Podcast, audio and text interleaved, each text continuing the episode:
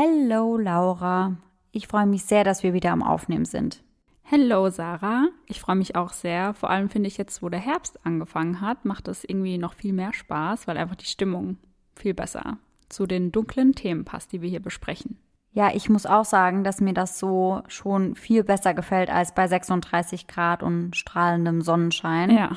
Schön mit ein paar Lichterketten und Kerzen. Ja, richtig gemütlich auf jeden Fall. Und dann würde mich direkt interessieren, um was es in unserer heutigen Folge geht. Tatsächlich geht es in der heutigen Folge auch um das Thema Schlafwandeln.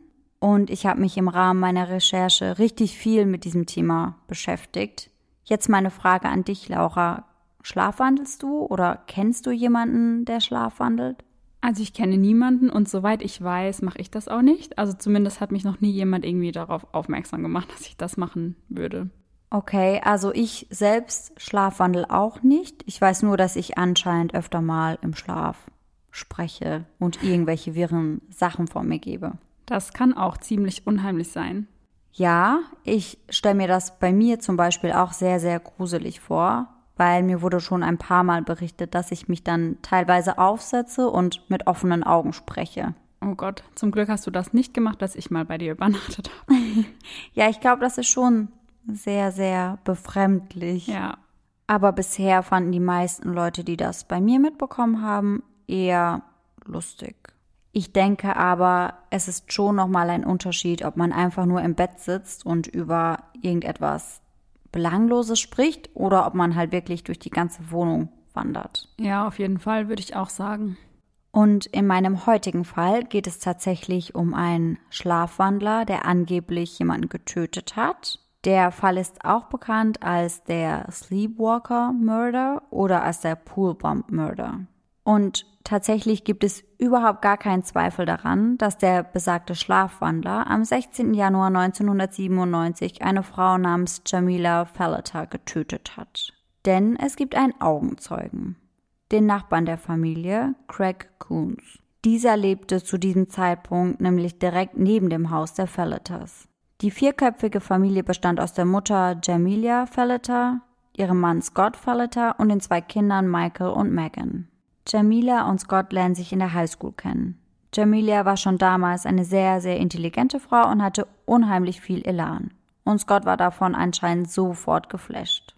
Er verliebte sich quasi direkt in Jamila und die beiden wurden auch schnell ein Paar und blieben es auch. Sie war die allererste Frau, mit der er eine Beziehung hatte und die einzige, die er jemals geliebt hat. Das sagt er zumindest später. Nachdem beide erfolgreich die Highschool abgeschlossen hatten, ging es für sie aufs College in Illinois. Scott studierte Elektrotechnik und Jamila entschied sich in Richtung medizinische Radiologietechnik zu gehen. Die beiden gingen daher auf unterschiedliche Colleges und waren etwa 80 Kilometer voneinander entfernt. Deswegen haben sie sich nur etwa einmal im Monat sehen können, aber sie hatten auf jeden Fall immer Kontakt zueinander und blieben weiterhin zusammen. Aber voll schön, dass es dann weiterhin funktioniert hat, trotz der Entfernung und trotz dem neuen Umfeld so. Ja, stimmt. Habe ich so noch gar nicht drüber nachgedacht, aber das spricht auf jeden Fall für die Beziehung ja. der beiden. Und im Jahr 1976 heiraten Scott und Jamilia dann auch. Doch der Weg dahin war gar nicht mal so leicht, wie so oft. Doch in diesem Fall war das komplett anders, als man vermuten würde. Also man könnte sich ja eben vorstellen, dass eben die Entfernung eine Hürde sein könnte für die Beziehung, aber das war in diesem Fall gar nicht das Problem. Tatsächlich stellte eher die Religion ein Problem dar, denn Scott war kurz vor der Hochzeit zu der Church of Jesus Christ of Latter-day Saints konvertiert.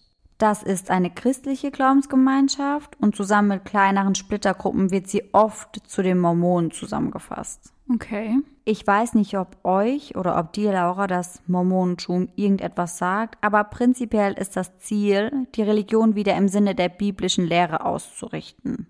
Die Mormonen sind also eher der Meinung, dass sich die anderen christlichen Religionen etwas von der Heiligen Schrift wegentwickelt haben. Sie glauben also eher an diese Ursprungsform des Christentums und nicht an die anderen Richtungen, in die sich das Christentum teilweise entwickelt hat. Scott war zuvor Katholik gewesen und Jamilia war ebenfalls eine sehr, sehr gläubige Katholikin. Und Jamilia konnte sich mit dem Mormonentum zunächst einmal gar nicht anfreunden und das Ganze ging wohl sogar so weit, dass sie den Raum oder sogar das ganze Haus verließ, sobald Scott Freunde da hatte, die ebenfalls Mormonen waren. Okay, heftig. Und wie kam Scott überhaupt dazu, zu wechseln, sage ich mal? Was genau Scott dazu bewegt hat, weiß ich tatsächlich überhaupt nicht. Also ich weiß nicht, woher das kam, dass er eben noch mal strenger in seinem christlichen Glauben wurde. Aber es war auf jeden Fall eine riesige Belastungsprobe für die Beziehung. Ja, glaube ich. Es gab also wirklich viele ernsthafte Auseinandersetzungen zwischen den beiden und es ging irgendwann sogar so weit, dass Jamilia die Verlobung kurz vor der Hochzeit lösen wollte. Doch die beiden haben sich dann wieder gefangen und das lag wohl hauptsächlich daran, dass Jamilia sich mit dem Glauben ihres Mannes beschäftigt hat und auch irgendwann damit anfreunden mhm. konnte. Und letztendlich ging es sogar so weit, dass sie sich dann hat taufen lassen und quasi auch zu den Latter-day Saints konvertiert ist. Nach ihrer Hochzeit zogen Jamilia und Scott dann nach Florida. Ziel war es, dort eine gemeinsame Familie zu gründen. Und in den frühen 1980ern bekamen sie dann auch zwei Kinder. Zuerst eine Tochter mit dem Namen Megan und drei Jahre später dann einen Sohn mit dem Namen Michael. Die Familie zieht dann nach Minnesota, bleibt aber nicht lange dort denn Jamilia fühlt sich dort nicht wirklich wohl und ist dort einfach nicht zufrieden. Sie hatte ihren Job aufgegeben, um sich voll den Kindern zu widmen, fühlte sich aber sehr schnell eingeengt davon und war mit dieser Entscheidung einfach überhaupt nicht glücklich. Das kann ich mir gut vorstellen, dass man einfach irgendwie seine Aufgabe vermisst. Ja, genau. Weil Scott konnte dort einfach Karriere machen und sie hatte eben das Gefühl, dass sie sich selbst so gar nicht entfalten und verwirklichen konnte. Mhm. Deswegen zogen sie im Jahr 1987 dann nach Phoenix in Arizona. Jamilia hat dann dort wieder einen neuen Job angenommen. Zwar nicht in ihrem ursprünglichen Beruf, sondern nur als Teilzeitkraft als Schulbegleiterin, aber schon das hat ihr unheimlich viel zurückgegeben und sie war direkt viel, viel zufriedener mit ihrem Leben. Scott arbeitete zu diesem Zeitpunkt bei Motorola, wollte aber bis er 50 war umschulen, er wollte gerne Lehrer werden, damit die beiden einfach ein etwas ruhigeres und entspannteres Leben miteinander führen könnten. 1997 waren Scott und Jamilia beide 41 Jahre alt. Sie waren zufrieden mit ihren Jobs und auch mit ihrer Beziehung. Zumindest sagen das Familienangehörige und Bekannte später über ihre Beziehung. Außerdem hatten sie keine finanziellen Sorgen, immerhin hatten beide ja einen festen Job. Die Kids waren mittlerweile groß. Megan war 18 Jahre alt und Michael war 15. Für die beiden lief es wirklich gut. Sie hatten gute Noten in der Schule, sie hatten viele Freunde und auch ein gutes, stabiles Umfeld. Also eigentlich lief wirklich alles perfekt. Die Familie hatte in diesem Jahr sogar eine Reise nach Europa geplant. Dort wollten sie dann gemeinsam ihren Sommer verbringen. Doch dann kam alles komplett anders. Am 16. Januar 1997 um 22.30 Uhr hört Craig Coons, der Nachbar der Felletas, auf einmal das Kläffen der Nachbarshunde und laute Schreie aus dem Garten. Craig Coons war zwar bereits im Bett, aber er war noch hellwach. Und die Geräusche waren so laut, dass er sich entschied aufzustehen, um nachzusehen, was da los war. Er ging in den Garten und versuchte über den großen Zaun zu schauen, der seinen Garten von dem der Felletas trennte. Er berichtet der Polizei später, was er dort sah, und das werde ich euch jetzt mal genauer schildern. Als er über den Zaun schaut, sieht er eine Person, die nahe dem Pool am Boden lag. Er dachte zunächst, dass die Familie vielleicht eine Party geschmissen hätte und dass daher auch die lauten Geräusche und das Schreien kam. Und die Person, die dort am Boden lag, hätte einfach zu viel getrunken und wäre dort entweder zusammengesackt oder einfach eingeschlafen. Doch dann fiel ihm ein, dass Gott und Jamilia ja Mormon waren. Und das heißt, dass sie keinen Alkohol trinken? Genau richtig. Und das machte ihn dann schon etwas skeptisch. Doch plötzlich ging dann im oberen Stockwerk des Hauses das Licht an. Und er sah, wie ein Mann durch das Haus lief. Und dann in den Garten kam. Als der Mann in den Garten kommt, hält er eine Hand hoch, um einen der Hunde davon abzuhalten, an ihm hochzuspringen. Dann starrte er eine Weile auf die Person, die am Boden lag. Craig beschreibt seinen Blick als ein leeres Starren. Nach einer Weile löste sich sein Blick von der am Boden liegenden Person und er drehte sich um und ging in Richtung Garage. Kurze Zeit später kam er dann zurück in den Garten und er hatte etwas dabei. Er hat etwas aus der Garage mitgebracht. Was denkst du denn, was er mitgebracht hat, Laura? Also vorhin hattest du doch gesagt, dass der Fall auch unter irgendeinem anderen Namen bekannt ist. Es hatte irgendwas mit dem Pool zu tun. Ja, richtig. Also ich weiß jetzt nicht, was man alles für so einen Pool braucht, aber halt irgendein Werkzeug, irgendein Teil vom Pool. Nein, er hat auf jeden Fall nichts mitgebracht, was etwas mit dem Pool zu tun gehabt hätte. Ich habe tatsächlich damit gerechnet, dass du mit irgendwas Krankem ankommst, wie einer Kettensäge oder sowas. Das war auch mein erster Gedanke und dann dachte ich so, ja, aber du hast doch vorhin irgendwas mit Pool gesagt und dachte so, ah, vielleicht ist es dann eher so etwas in die Richtung. Ja, liegt nahe, aber tatsächlich ist es etwas, was man für so eine Tat eigentlich immer gebrauchen kann, um ehrlich zu sein. Es sind Gummihandschuhe. Er stand also vor dieser Person und zog sich dann erst den einen und dann den anderen Gummihandschuh über. Dann kniete er sich runter zu der Person und zog sie an den Rand des Pools und rollte dann den Körper in das Wasser. Craig Kuhn dachte zuerst, dass der Mann die Person vielleicht durch das Wasser aufwecken will, aber dann bemerkte er, dass der Mann die Person mit dem Kopf unter Wasser hielt. Er versuchte also die Person zu ertränken. Greg Kuhn hatte damit genug gesehen und rannte deswegen auch direkt wieder zurück in sein Haus und rief umgehend die Polizei. Der Anruf ging bei der Polizei um 22.58 Uhr ein und sie fuhren direkt zum Haus der Familie. Bereits kurz darauf hörte Craig Kuhn also schon die Sirenen. Mehrere Polizeiwagen und Sanitäter kommen am Haus der Fellaters an. Als die Polizisten aussteigen, wartet Craig Kuhn bereits auf diese und führt sie in den Garten der Fellaters. Hinter dem Haus der Familie finden sie dann die Leiche von Jamilia Fellater. Das Wasser rund um Jamilia war rot verfärbt. Sie blutete aus etlichen Stichwunden. Oh Gott. 44 Stichwunden, wie sich später herausstellen wird. Wow, okay. Also mir fehlen gerade die Worte. Ja, so ging es mir auch, als ich das das erste Mal gelesen habe. Während der Tatort gesichert und fotografiert wurde, ordnete der leitende Ermittler an, dass sie sich nun auf die Suche nach Beweisen begeben und nach einer möglichen verdächtigen Person oder den möglichen verdächtigen Personen umschauen. Im Haus fand die Polizei die Kinder des Ehepaares Megan und Michael vor. Beide waren tief am Schlafen und haben daher zum Glück gar nichts von dieser grausamen Tat mitbekommen. Da kann man ja echt sagen, zum Glück. Ja, auf jeden Fall. Außerdem trifft die Polizei im Haus auch auf Scott Fellater. Scott schien komplett verwirrt zu sein. Er behauptet, er wäre gerade erst aufgewacht und hätte gar nichts mitbekommen. Er wäre in dem Schlafzimmer von ihm und seiner Frau eingeschlafen und wäre ganz abrupt durch das Bellen der Hunde aufgeschreckt. Er hätte dann Stimmen unter dem Schlafzimmerfenster gehört und dachte im ersten Moment wohl, es würde sich dabei um Einbrecher handeln. Daraufhin wäre er dann aufgesprungen und als er auf halbem Weg auf der Treppe war, wäre die Polizei schon durch die Hintertür reingekommen.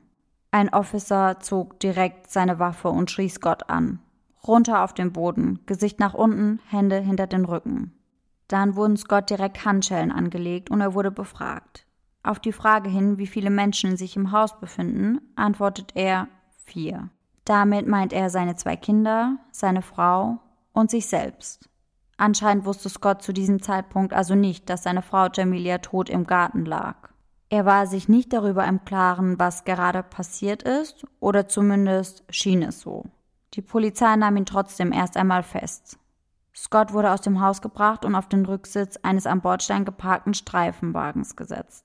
Die Nachbarn hatten sich mittlerweile schon auf dem Bürgersteig gegenüber von dem Haus versammelt, um nichts zu verpassen. Ich kann es mir gerade richtig gut vorstellen, wie er da abgeführt wird und die Nachbarn in ihren Bademänteln wahrscheinlich auf der Straße stehen und das beobachten. Ja, genau. So habe ich mir das auch vorgestellt. So schön die ganzen alten Omis im Nachthemd und schön ja. noch mit den Lockenwicklern drin.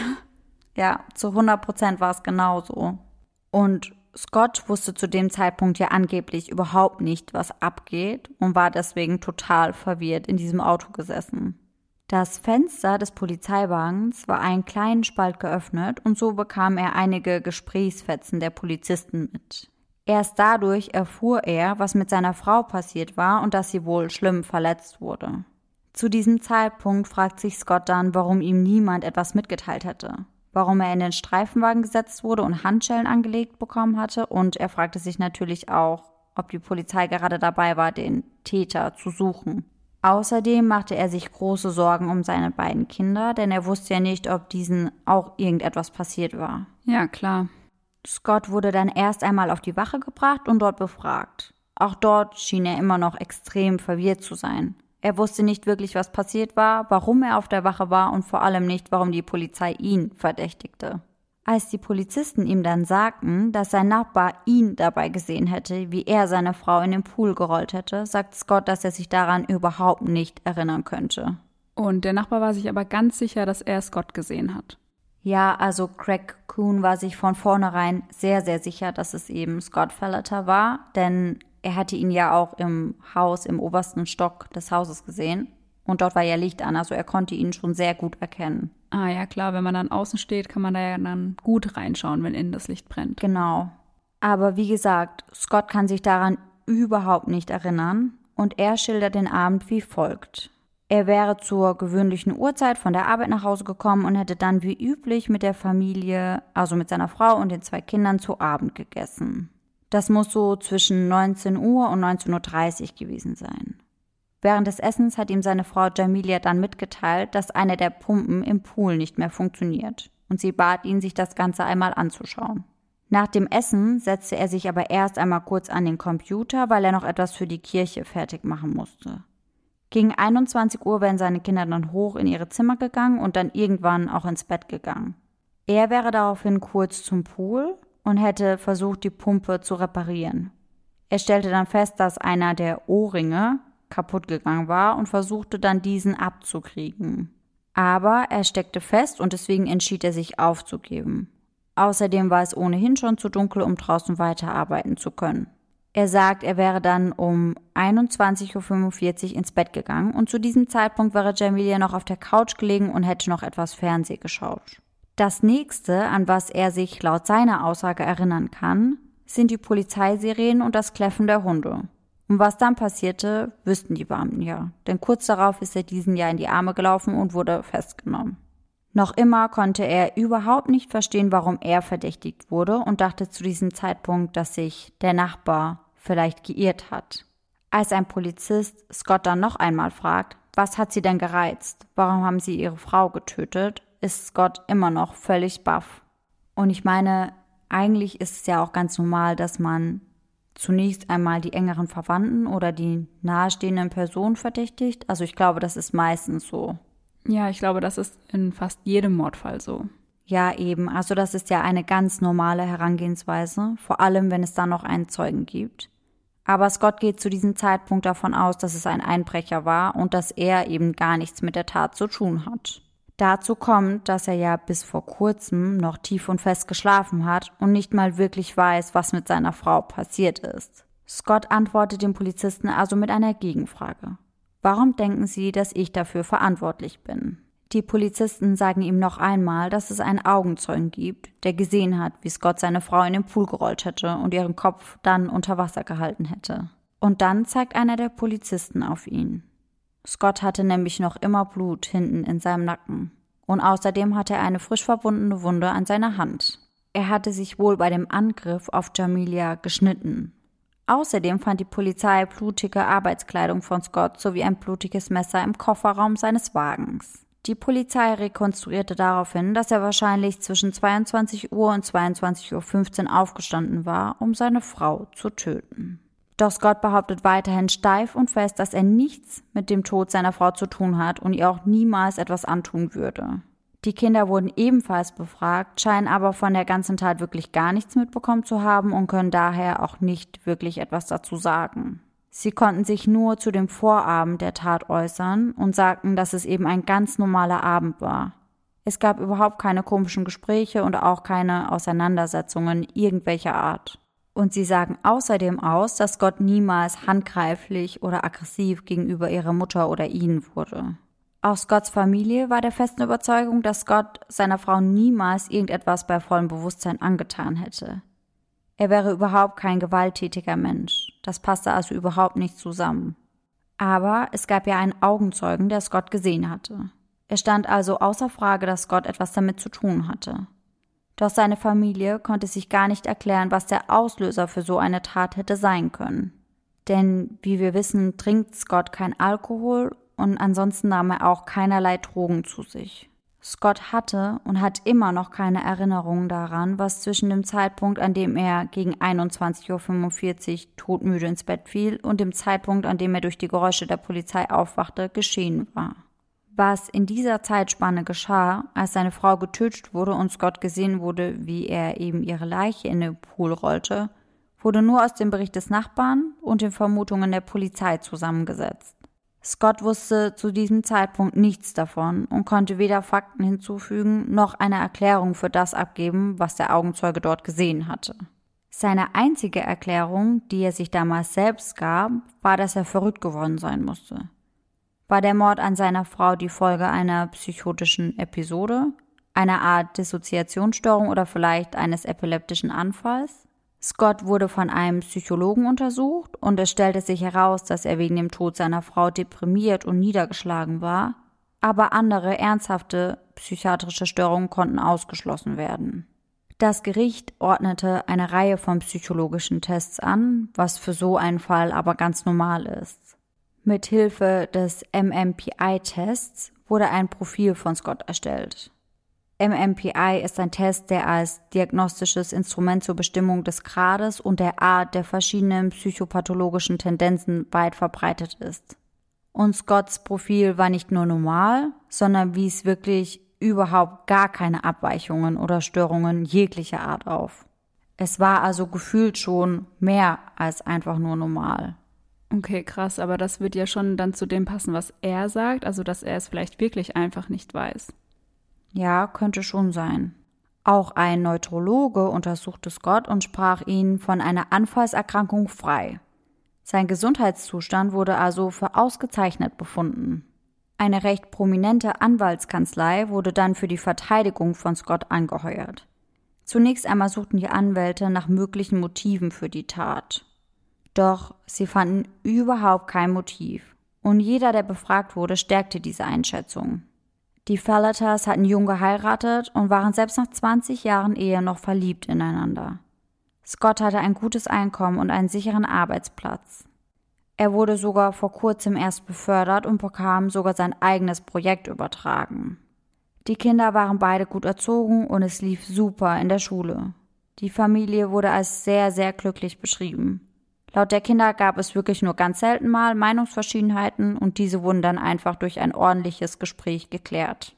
Und ich denke, in jeder normalen Familie ist es üblich, dass es mal Meinungsverschiedenheiten gibt. Ja, auf jeden Fall. Aber ist ja dann gut, wenn man das direkt klärt. Also das klingt bei der Familie ja echt, als würde da alles echt gut laufen. Ja, es klingt einfach so, als würde es schon sehr harmonisch und intakt ablaufen bei der Familie. Ja, voll.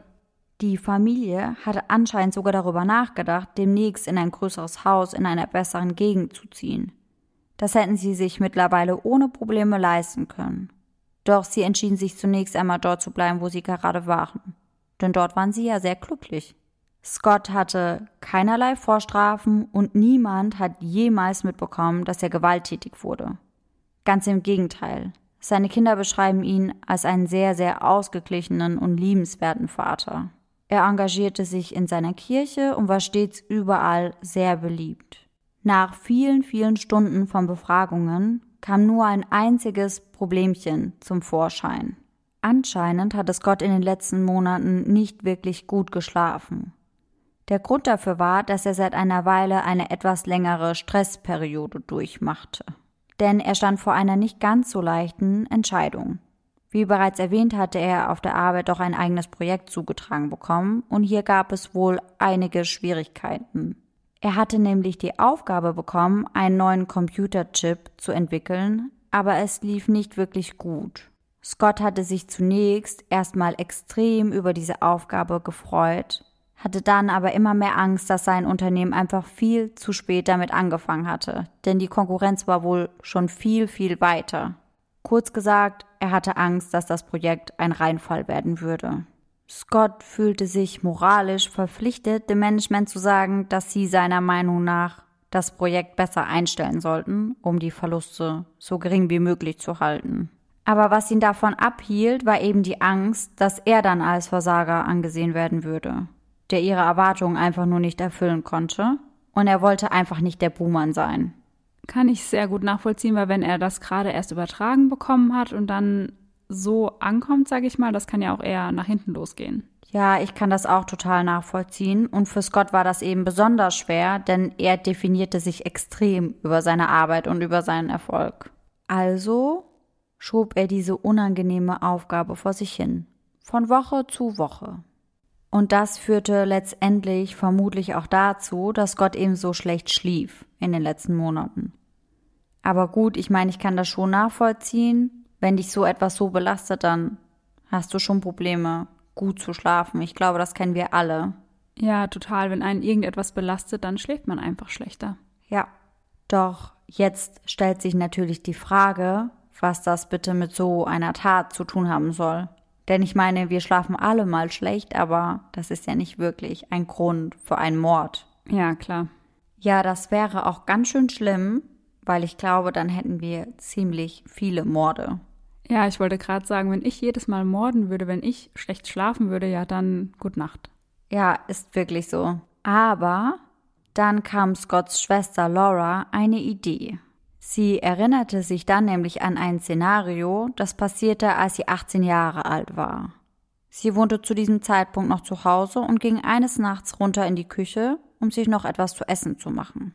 Wer kennt es nicht? Ein schneller Midnight Snack, ohne dass die Eltern was mitbekommen. Ja, aber echt. Dann kam auf einmal ihr Bruder Scott die Treppe runter. Im Pyjama. Er wäre geradewegs, ohne nach rechts oder nach links zu schauen, auf die Hintertür in der Küche zugegangen. Sie hätte sofort gemerkt, dass er schlafwandelt, denn er hätte einen komplett ausdruckslosen und starren Blick gehabt. Sie versuchte ihn anzusprechen, doch er reagierte nicht. Daraufhin stellte sie sich ihrem Bruder schnell in den Weg, zwischen ihn und die Küchentür. Auf einmal packte er sie an den Schultern und schmiss sie wirklich mit roher Gewalt durch den halben Raum. Laura war sich sehr, sehr sicher, dass er zu diesem Zeitpunkt schlafwandelte, denn er war niemals gewalttätig ihr gegenüber und er hatte auch schon einige Male zuvor geschlafwandelt. Nachdem die medizinischen und psychiatrischen Experten andere Erklärungen für Scotts Angriff auf Jamilia ausgeschlossen hatten, wurde die Idee in Betracht gezogen, dass die Messerstecherei eben die Folge einer Schlafstörung war. Schließlich gab es ansonsten keinerlei andere Hinweise und auch überhaupt gar keine Motive. Und laut Scotts Aussage kann er sich eben nur daran erinnern, wie er ins Bett gegangen war und wie er dann der Polizei in die Arme lief. Prinzipiell wäre es also schon möglich, dass alles, was zwischendrin passierte, passierte, als Scott eigentlich schlief und einfach nur schlafwandelte. Vor allem, wenn das wirklich der Fall ist, was muss das für ein Albtraum sein, dass du aufwachst und merkst, du hast deine Frau umgebracht?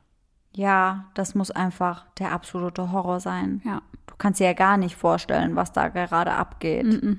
Aber ich muss ehrlich sein, im ersten Moment klang diese Begründung für mich total aus der Luft gegriffen. So ganz nach dem Motto, ja, wenn alle Stricke reißen, dann behaupte ich einfach, ich wäre geschlafwandelt. Ja, es klingt schon etwas suspekt. Ja, für mich hört sich das einfach an wie eine schlechte Ausrede.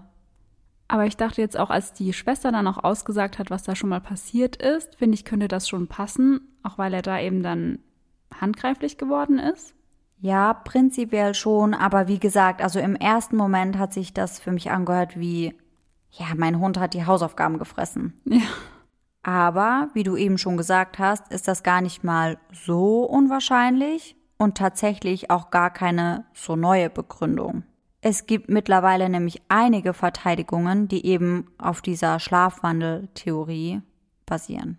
Dazu komme ich auf jeden Fall später noch einmal. Ich möchte euch nämlich noch einen anderen Fall vorstellen, der eben auch auf dieser Verteidigung basiert, weil ich das einfach ultra interessant finde. Ja, ist es auch. Scotts Schwester Laura fragte sich also, ob Schlafwandeln das Geschehen erklären könnte. Es war zumindest eine Option und Scotts Anwälte stimmten dem zu. Die Idee, dass er möglicherweise geschlafwandelt sein könnte, war Scott selbst nicht in den Sinn gekommen und er sprach sich auch stark dagegen aus.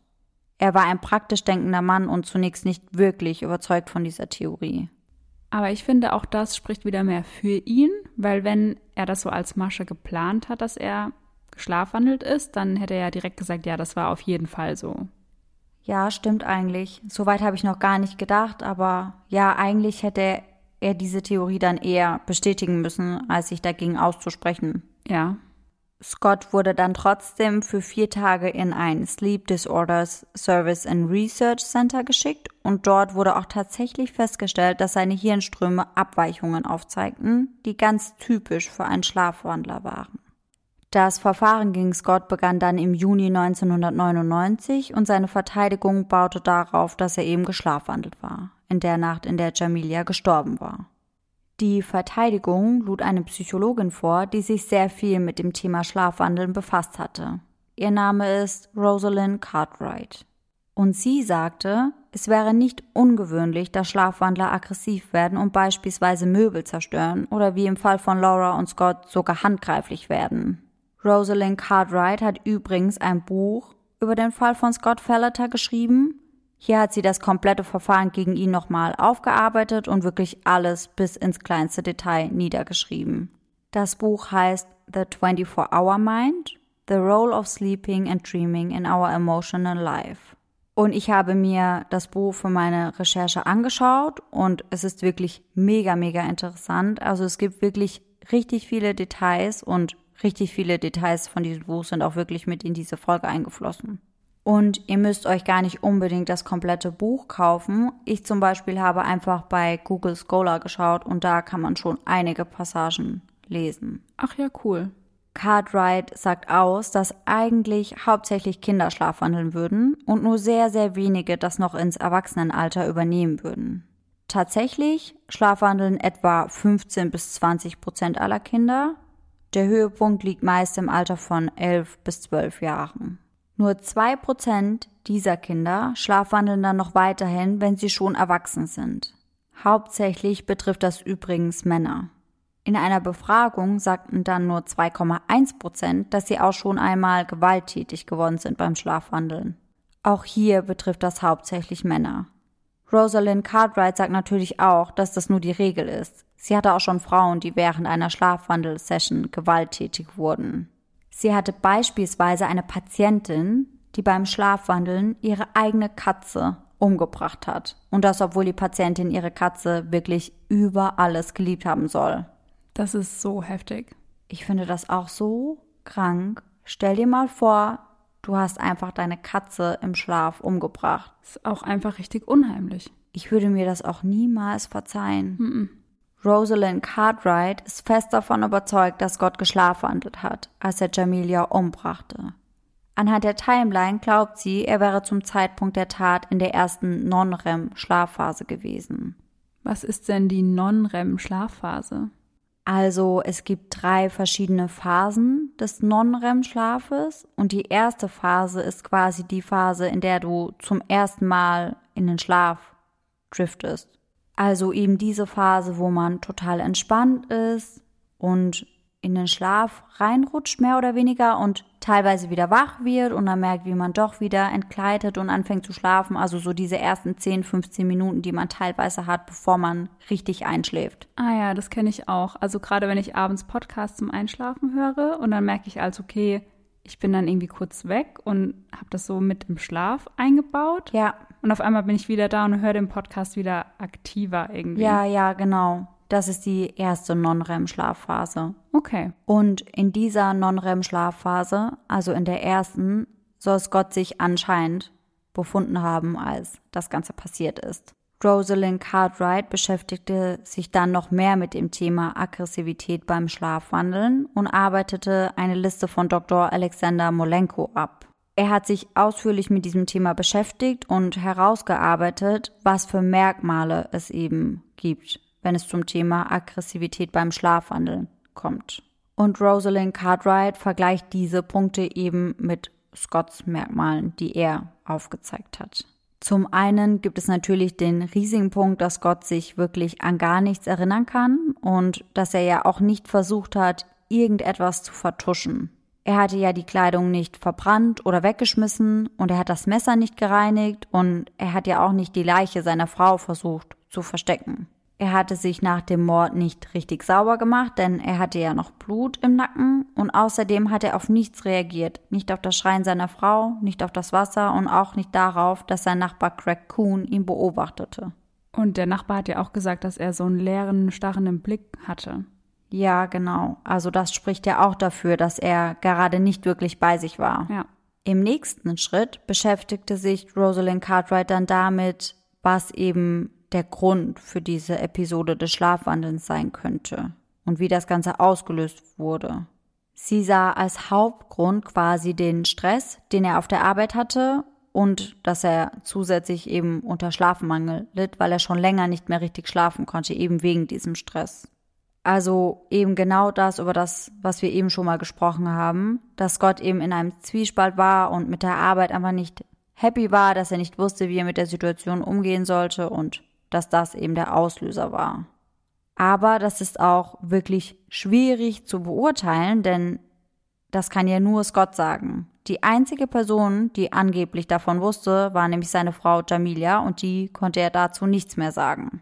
Ansonsten konnte niemand bezeugen, dass Scott wirklich so sehr unter dieser Situation auf der Arbeit litt. Aber Scott sagt sogar aus, dass das an dem Abend, an dem Jamilia starb, noch Thema zwischen den beiden war. Er sagte Jamilia wohl, dass er sich entschieden hätte, und dass er seinem Vorgesetzten sagen würde, dass das Projekt zu nichts führt. Jamilia hat ihn in diesem Punkt aber wohl widersprochen. Sie sagt, Scott sollte seinen Vorgesetzten nur Dinge sagen, die sie hören wollten und lieber keine Kritik an diesem Projekt äußern. Ah, okay. Ja, und genau wie dich enttäuschte Scott diese Reaktion seiner Frau wohl auch. Er hatte sich eher erhofft, dass sie ihn in seiner Entscheidung bestärken würde und nicht, dass sie so reagiert. Ja, vor allem, wenn man merkt, dass es ihn so belastet. Ja, und es war für ihn ja auch keine leichte Entscheidung. Und im Endeffekt hatte er sich ja für das entschieden, was er als moralisch richtig empfunden hatte. Ja. Und dann sagt die Frau, würde ich nicht machen. Hm. Finde ich schon schwierig, muss ich sagen. Und die Verteidigung baut eben genau darauf. Stress auf der Arbeit, die Enttäuschung seiner Frau plus den Schlafmangel. Die perfekten Zutaten für Scotts Schlafwandel-Episode. Laut ihnen ist es wie folgt abgelaufen. Scott ist zwischen 22 und 22.15 Uhr aufgestanden, um die Pumpe am Pool zu reparieren. Er hatte diese Aufgabe noch im Hinterkopf gehabt und diese dann im Schlaf erledigen wollen. Er ging also raus zum Pool und wollte diese Ohrringe rausbekommen. Das Messer hätte er nur dabei gehabt, weil er diesen Ring damit rausbekommen wollte. Jamilia war ja zuvor noch auf der Couch und hatte dort Fernseh geschaut. Sie muss wohl dabei eingeschlafen sein und dann irgendwann aufgewacht sein, weil sie hörte, dass Scott draußen war und am Pool rumwerkelte. Daraufhin sei sie dann rausgegangen, um Scott zu fragen, was er denn da macht. Scott soll Jamilia aber nicht erkannt haben in diesem Moment. Cartwright sagt aus, dass das bei Schlafwandlern in dieser Phase nicht ungewöhnlich ist. Oftmals könnten sie keine Gesichter erkennen oder sie einfach nicht zuordnen können. Also dachte Scott vermutlich, Jamilia sei ein Angreifer oder ein Fremder und deswegen habe er dann auf sie eingestochen.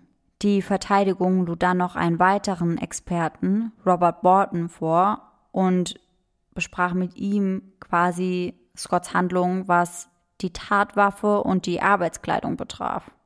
Denn viele Kritiker sagten eben, dass er ja schon versucht hatte, die Tatwaffe und die Arbeitskleidung mit den Blutflecken eben zu entsorgen. Er hat sie ja immerhin in seinen Kofferraum gebracht. Ja, kann ja schon sein, weil er hat es ja bewusst nicht am Tatort liegen lassen, sondern hat es in seinen Kofferraum gebracht und vielleicht war das dann nur die Zwischenablage und er wollte es danach weiter entsorgen. Ja, genau so denken nämlich ziemlich viele Leute, aber Robert Borton sagte eben, dass es eigentlich gar nicht so seltsam gewesen wäre, dass Scott seine blutige Arbeitskleidung wieder in seinen Kofferraum gebracht hätte, denn er hätte dort immer Kleidung zum Wechseln gehabt. Scott selbst sagt, dass er dort immer Arbeitskleidung für den Notfall aufbewahrte. Die Verteidigung wollte damit die Vorwürfe entkräften, dass Scott sich im Klaren darüber war, dass er eben einen Mord begangen hat und eben deswegen seine Spuren vernichten wollte. Sie sagten, er wollte nicht seine Spuren verwischen oder irgendwelche Beweise entsorgen, sondern es wäre etwas Rituelles gewesen, was er einfach immer tat und nichts, was er tat, um Beweismittel loszuwerden. Die Anklage sah das Ganze aber komplett anders. Sie luden natürlich auch einen Experten vor, Mark Bressman, ein Experte für Schlafstörungen, und er sagt, es wäre vollkommen unmöglich, dass Gott die ganze Zeit geschlafen hätte. Das Kläffen der Hunde und die Schreie seiner Frau hätten ihn irgendwann aufwecken müssen. Er hat sich ja sogar selbst verletzt bei dem Angriff auf seine Frau und war sogar noch in der Lage, sich ein Pflaster auf die Wunde zu kleben. Die Staatsanwaltschaft ist außerdem sehr wohl der Meinung, dass Scott die Tatwaffe und seine Klamotten verschwinden lassen wollte. Die Polizei sei ihm lediglich zuvorgekommen. Und weil die Polizei ebenso schnell vor Ort war, wusste er nicht, was er sonst machen sollte, und deswegen wäre ihm dann die Idee gekommen, so zu tun, als hätte er geschlafen bzw. geschlafwandelt. Vielleicht sogar, weil ihm der ein oder andere Fall, zum Beispiel von Kenneth Parks, bekannt war. Das ist übrigens der Fall, auf den wir später nochmal kurz zu sprechen kommen. Die Anklage glaubt also, er habe Jamilia hinten am Pool niedergestochen und hatte das Ganze eigentlich so aussehen lassen wollen, als wäre ein Fremder in den Garten eingedrungen und hätte dann seine Frau dort umgebracht. Die Schlafwandelgeschichte war also quasi nur Plan B, falls das nicht funktionieren sollte, wie er sich das vorgestellt hatte. Und die Staatsanwaltschaft hatte natürlich auch ein Motiv für diese Tat parat. Laut ihnen war die Ehe zwischen Jamilia und Scott wohl doch nicht so happy, wie das ursprünglich dargestellt wurde. Jamilia trug wohl ihren Ehering nicht einmal, als sie gefunden wurde, und Scott soll sie auch wohl nicht mehr so anziehend gefunden haben. Sie hatte wohl ein paar Pfund zugenommen und das hat ihm wohl nicht gefallen. Dann kam dazu, dass sie sich wohl nicht einig waren, ob sie eventuell noch ein Kind haben wollten und Scott störte es, dass Jamilia nicht so kirchenverbunden war wie er. Sie ging nicht so gerne zu den Gemeindetreffen, war nicht im Gottesdienst und engagierte sich auch so nicht so viel. Doch im Gerichtsverfahren sagten dann auch nochmal die beiden Kinder aus und sie sagten immer noch, dass ihr Vater stets liebevoll und niemals aggressiv war. Sie waren wirklich total auf seiner Seite und wollten auch weiterhin den Kontakt zu ihm wahren. Und Jamilias Mutter sagte sogar, dass sie das unterstützen würde, wenn die Kinder das wirklich so wollten. Und ich finde das irgendwie mega stark, weil ich weiß nicht, ob ich das unterstützt hätte, um ehrlich zu sein. Nee, und ich finde aber, das zeigt dann ja auch wieder, dass sie der Meinung sind, dass er geschlafwandelt sein muss. Also die Kinder definitiv. Die Mutter von Jamilia weiß ich nicht wirklich, mhm. wie sie dazu steht. Aber die Kinder waren ganz, ganz klar auf seiner Seite. Ja. Andererseits muss man auch dazu sagen, dass ich glaube, dass kein Kind denkt, dass der eigene Vater die eigene Mutter umbringen würde. Ja, vor allem wenn es wie in diesem Fall eben so ist, dass er nie irgendwelche Anzeichen von Gewalt gezeigt hat. Ja, aber es könnte natürlich auch schon sein, dass er das gut vor den Kindern verbergen konnte. Ja. Vielleicht wurde er ja auch nur handgreiflich oder aggressiv, wenn die Kids in der Schule waren. Ja. Hm. Am 24. Juni 1999 zog sich die Jury dann zur Beratung zurück. Insgesamt berieten sie sich acht Stunden lang und kamen zu dem Ergebnis, dass Scott schuldig war. Am 10. Januar 2000 fand dann die Strafmaßfestsetzung statt und der Richter schloss von vornherein die Todesstrafe aus. Stattdessen bekam Scott Felleter ein Urteil von lebenslanger Haft ohne die Möglichkeit auf Bewährung. Boah, das ist halt schon heftig, wenn man nicht ganz ausschließen kann, dass er vielleicht wirklich geschlafwandelt hat. Ja, finde ich auch. Aber ich glaube, genau deswegen wurde eben die Möglichkeit der Todesstrafe ausgeschlossen. Hm. Stellt sich eben nur die Frage, ob die Todesstrafe schlimmer ist oder eben eine lebenslängliche Haftstrafe. Ja, da hatten wir es ja schon mal in Folge 3 drüber, in der John Wayne Gacy Folge. Mhm. Und ich glaube fast, dass lebenslang schlimmer ist als die Todesstrafe. Ich weiß es wirklich nicht. Ich kann mich da gar nicht reinversetzen. Auf der einen Seite glaube ich, ist es super schlimm, wenn du weißt, dass du morgen sterben wirst.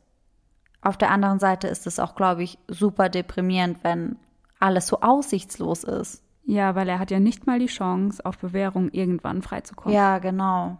Michael Kimmerer, Scotts Verteidiger, äußerte sich später auch noch einmal zu diesem Urteil und sagte, dass er verstehen kann, dass das eine sehr, sehr schwache Verteidigung war, aber dass es eben keine andere Verteidigung gab. Das wäre wirklich das Einzige, was Sinn gemacht hätte. So, und hierzu sind die Meinungen natürlich wieder komplett unterschiedlich und mhm. gehen komplett auseinander. Einige Leute sind der Meinung, dass Gott von Anfang bis Ende geschlafwandelt hat und dass er absolut keine Ahnung hatte, was er da tut. Sie sind der festen Überzeugung, dass er sie nicht mal erkannt hat und sie einfach nur für einen Angreifer gehalten hat. Also Team unschuldig, denn es war nie geplant und er wusste auch nicht, was er da gerade tat. Aber dann gibt es natürlich auch die Leute, die der Meinung sind, dass Scott seine Frau kaltblütig umbringen wollte. Viele Menschen können sich einfach nicht vorstellen, dass er 44 Mal auf seine Frau eingestochen hat und nicht davon aufgewacht ist. Sie glauben, dass Gott seine Frau einfach aus dem Weg schaffen wollte und sich erhoffte, dass er durch diese etwas absurde Verteidigung davonkommen würde. Und man muss ja auch dazu sagen, das hat zuvor schon einige Male geklappt, denn es gibt einige Fälle, in denen Schlafwandeln als Verteidigung vorgebracht wurde und in denen die Schuldigen bzw. die Angeklagten dann freigesprochen wurden. Krass. Schuldig, weil man in diesen Fällen eben auch ganz genau wusste, dass sie die Täter waren, aber man hat sie eben nicht dafür belangt mit der Begründung, dass sie nicht bei Bewusstsein gewesen sind. Okay. Aber die Menschen, die sich eben dagegen aussprechen und die glauben, dass Gott das Ganze geplant hat, glauben das vor allem, weil sie eben, wie gesagt, der Meinung sind, dass er seine Spuren verdecken wollte und wegen einem weiteren kleinen Detail. Sie behaupten nämlich, dass Gott ja anscheinend nicht die komplette Zeit komplett weg war, denn er reagierte zwar nicht auf die Schreie seiner Frau oder auf das Wasser, sehr wohl aber auf die Hunde. Denn ich weiß nicht, ob ihr euch noch erinnert, aber ganz am Anfang der Folge habe ich euch erzählt, dass Craig Kuhn gesehen hat, wie Scott versucht, die Hunde zu beruhigen. Beim Herauslaufen in den Garten hält er nämlich seine Hand hoch, um den Hund davon abzuhalten, an ihm hochzuspringen. Er muss den Hund ja also schon wahrgenommen haben. Aber tatsächlich ist ja nicht immer alles komplett schwarz oder weiß. Es gibt natürlich auch ein In-Between, denn es könnte ja auch sein, dass Gott zunächst geschlafwandelt hat und seine Frau dann angegriffen hat, weil er eben dachte, sie wäre ein Angreifer und dann zu irgendeinem Zeitpunkt aber wach wurde und erst dann gemerkt hat, was er eigentlich getan hat. Und genau das glauben eben auch ziemlich viele Menschen, denn ziemlich viele Leute sind der Meinung, dass es sich um einen sehr, sehr langen Zeitraum handelt, in dem er angeblich komplett weg gewesen wäre. Die Frage ist jetzt, wie lang so eine Schlafwandelepisode sein kann, beziehungsweise wie lange sie in der Regel ist. Was denkst du denn, Laura? Boah, schwierige Frage. Ich hätte jetzt, bevor ich den Fall gehört habe, eher gesagt, dass die relativ kurz ist, wahrscheinlich. Mhm, das stimmt auch. Die meisten Quellen berichten nämlich, dass so eine Episode ziemlich kurz ist, teilweise zehn Minuten, die längsten circa bis zu 30 Minuten. Längere Episoden sind wohl sehr, sehr unwahrscheinlich. Wenn man sich nun aber überlegt, dass Gott etwa zwischen 22 und 22.15 Uhr aufgestanden ist und raus in den Garten gegangen ist und sein Nachbar um 22.58 Uhr erst die Polizei rief, dann ist das ja schon ein extrem langer Zeitraum. Ja, sehr lange. Das wären ja mindestens 45 Minuten, vielleicht sogar eine ganze Stunde. Und in dieser kompletten Zeit will Scott eben geschlafwandelt haben, ohne auch nur irgendetwas mitzubekommen. Und das scheint für viele sehr unrealistisch zu sein. Aber ich finde es auch super schwierig, mir darüber eine Meinung zu bilden. Ich meine, ich kann mir schon vorstellen, dass er zunächst einmal geschlafwandelt hat und dann aufgewacht ist und gemerkt hat, Mist, was habe ich da gerade getan? Und dass er dann eben panisch wurde und deswegen versucht hat, seine Arbeitskleidung und die Tatwaffe wegzubringen, aber das Ganze wirkte einfach so undurchdacht und nicht wirklich geplant, dass ich mir kaum vorstellen kann, dass er den ganzen Mord von vornherein geplant hätte. Ja, vor allem, weil die meisten ja gesagt haben, dass das Leben harmonisch war, er nie aggressiv war. Und da denke ich mir, wenn jemand nie aggressiv ist, bringt er dann einfach seine Frau um? Ich weiß nicht, ob ich unbedingt das als Grund sehen würde, weil ich glaube, viele, viele, viele Psychopathen können sich nach außen hin auch so verkaufen, als wären sie der liebende Familienvater mhm. und eigentlich brodelt es irgendwie in ihn. Aber in dem Fall, mir kommt das zu ungeplant und zu unorganisiert rüber. Ja, total. Aber wahrscheinlich werden wir niemals erfahren, ob er es geplant hat, ob er geschlafwandelt hat oder was ihn sonst dazu bewegt hat. Ja, ich muss nur die ganze Zeit daran denken, wie schlimm das sein muss, wenn es wirklich so gelaufen ist, wie er sagt ja. und du dann einfach den Rest deines Lebens im Gefängnis verbringen musst. Ja, ja, auf jeden Fall. Und dann auch noch mit dieser Gewissheit, dass du deine eigene Frau, die du vielleicht wirklich über alles geliebt hast, umgebracht hast. Ja, richtig schrecklich. Ja. Aber du meintest ja vorhin, dass es Fälle gab, wo die Angeklagten freigesprochen wurden. Ja, genau. Und das ist tatsächlich auch einer der Fälle, den ich euch noch erzählen wollte. Also, wo ich vorhin gesagt habe, darauf will ich nochmal zurückkommen, Ja. weil ich den Fall einfach so heftig finde. Da bin ich jetzt mal richtig gespannt. Ja, jetzt halte ich fest, weil ich finde das wirklich so, so heftig. Am 24. Mai 1987 gegen 3.30 Uhr stand der damals 23-jährige Student Kenneth Parks schlafwandel von seiner Couch auf und fuhr etwa 23 Kilometer zu seinen Schwiegereltern. Mit einem Brecheisen betrat er das Haus und attackierte im Schlaf seinen Schwiegervater, der dadurch verletzt wurde. Seine Schwiegermutter versuchte zu fliehen, wurde von Parks eingeholt und mit einem Küchenmesser erstochen. Erst als er wieder im Wagen saß, erwachte er angeblich, tauchte verwirrt bei der Polizei auf und stammelte, dass er wahrscheinlich jemanden getötet habe. Parks schaffte es also selbst noch zur Polizeiwache zu fahren und wurde dann mit den Worten zitiert, ich glaube, ich habe einige Menschen getötet. Meine Hände. Und prinzipiell gab es sogar ein Motiv für diese Tat, denn zu dieser Zeit befand sich Parks aufgrund einer Spielsucht in großen finanziellen Schwierigkeiten. Aus Verzweiflung begann Parks die Ersparnisse seiner Familie zu stehen und bei der Arbeit Gelder zu veruntreuen. Im März 1987 wurde er erwischt und in der Folge von seinem Arbeitsplatz entlassen. Im Mai desselben Jahres begann er an anonymen Spielertreffen teilzunehmen und schmiedete schließlich Pläne, seine Schwiegereltern am 24. Mai, dem Tag der Morde, die Wahrheit über seine Sucht zu erzählen. Das wird zumindest vermutet, aber es kam ja nicht dazu. Parks wurde, als er dann auf dem Polizeirevier ankam und eben äußerte, dass er wahrscheinlich mehrere Menschen verletzt hatte, direkt verhaftet und eindeutig als Täter festgestellt. Doch er behauptete steif und fest, dass er gar nicht wach war zu dieser Zeit und gar nicht weiß, wie das Ganze passiert sei.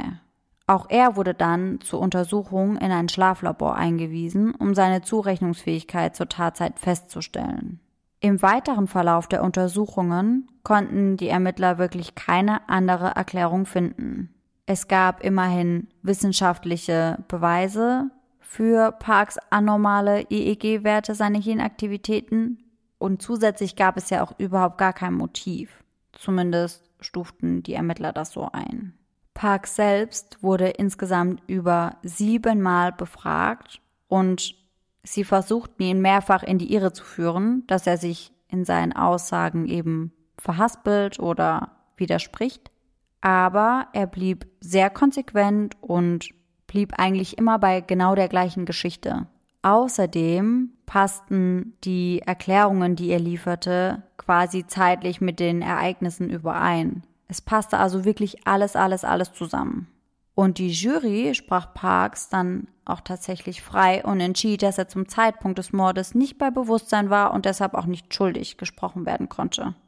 Finde ich aber schon krass, weil ich finde, auch bei Scott gibt es ja eigentlich kein Motiv. Und auch bei Kenneth Parks muss die Phase, also diese Schlafwandelphase ja sehr, sehr lange gewesen sein, wenn er sich auch ins Auto gesetzt hat und wohin gefahren ist. Ja, sehe ich auch so. Tatsächlich würde ich sogar eher verstehen, wenn man Scott freispricht, Ja. als dass man Kenneth Parks freispricht, um ehrlich zu sein. Weil, wie du schon sagst, also die Phase muss sehr, sehr lang gegangen sein. Er muss sich in das Auto gesetzt haben, 23 Kilometer gefahren sein und dann mit einem Brecheisen eingebrochen sein. Ja. Also bei aller Liebe, aber ich kann mir einfach nicht vorstellen, dass das aus dem Schlaf heraus passiert. Nee, gerade, dass man sich ins Auto setzt und irgendwo hinfährt. Eben, und ich meine, er hatte ja auch ein Brecheisen dabei und hat dann erst seinen Schwiegervater angegriffen und dann auf seine Schwiegermutter eingestochen. Also schon ein sehr langer Zeitraum und ziemlich viel, was in dieser Zeit passiert ist. Ja, und das kommt mir schon geplanter rüber als das bei Scott. Ja, mir definitiv auch. Ich kann mir bei Scott einfach wirklich vorstellen, dass er im Schlaf aufgestanden ist und sich dachte, ach Mist, ich muss ja noch den Pool reparieren. Ja. Dass seine Frau dann rausgekommen ist, um zu schauen, was er da gerade macht und dann auf einmal einfach hinter ihm stand und dass er sich dann so erschreckte, dass er einfach auf sie eingestochen hat, Ja. ohne zu realisieren, dass sie es eben war. Ja. Und ich erinnere mich an eine Situation, die ich damals mit meinem Bruder hatte. Da war ich noch etwas kleiner, da war ich vielleicht zwölf oder dreizehn. Und da stand ich bei mir und meinem Bruder im Bad oben vor dem Spiegel und habe mich quasi fertig fürs Bett gemacht. Und auf einmal stand mein Bruder hinter mir. Und ich habe mich in diesem Moment so extrem erschrocken, dass ich mich einfach reflexartig umgedreht habe und meinen Bruder gehauen habe. Oh Gott, der Arme. Ja, der war auch ultra sauer und hat es direkt meiner Mama gepetzt. Oh. Und deswegen, ich kann mir einfach vorstellen, dass man sich in dem Moment so sehr erschreckt, dass man eben so handelt. Ja. Und wenn man schläft, dann kann man vielleicht auch einfach nicht so schnell einschätzen, dass es genug ist. Ja. Oder wem man dort schlägt oder auf wen man einsticht. Ja. Also, so dumm es sich anhört, aber meiner Meinung nach ist es schon nicht ausgeschlossen, dass Gott vielleicht einfach geschlafwandelt hat. Ja, ich sehe das genauso. Und definitiv hätte ich eher Scott freigesprochen als Kenneth. Ich auch, auf jeden Fall. Aber ich denke, dass auch hier wieder die Meinungen extrem auseinandergehen werden. Und es würde uns sehr interessieren, wenn ihr uns sagt, was eure Meinung dazu ist. Also denkt ihr, dass Scott unschuldig ist? Denkt er, er hat geschlafwandelt oder denkt er, das war alles eiskalt geplant? Schickt uns also gerne eine Direct Message mit eurem Verdacht. Und ihr findet uns auf Instagram unter eisenetdark.der-podcast. So, und jetzt würde ich sagen, geht es kurz und schmerzlos zu deinen Gruselgeschichten über. Yay! Die heutige Geschichte heißt Der Grabstein. Ich besuche jeden Tag das Grab meines Opas. Er ist vor vier Jahren bei einem Autounfall ums Leben gekommen. Seitdem pflege ich sein Grab. Eines Tages war das Grab verwüstet. Der Sarg war offen und die Leiche meines Opas war weg. Uiuiui. Ich schrie. Eine Frau fragte mich, was los sei. Ich deutete wortlos auf das Grab. Sie sagte verwundert, was soll das sein? Ich schaute auf das Grab. Alles war wie vorher. Bis heute weiß ich nicht, wie das passieren konnte. Das ist so ungefähr dein Lieblingssatz. Ja. Du weißt nie, wie irgendetwas passieren konnte. Ja, aber die Story ist auch schon wieder eine der besseren, würde ich sagen. Ja, auf jeden Fall. Es gibt weniger zu lachen. Ja. Aber es gibt wieder ein seitdem. Nie seitdem, immer seitdem. ich liebe das. Das zieht sich wirklich einfach durch jede einzelne Geschichte durch. Genau wie meine nicht vorhandene Komma- und Punktsetzung.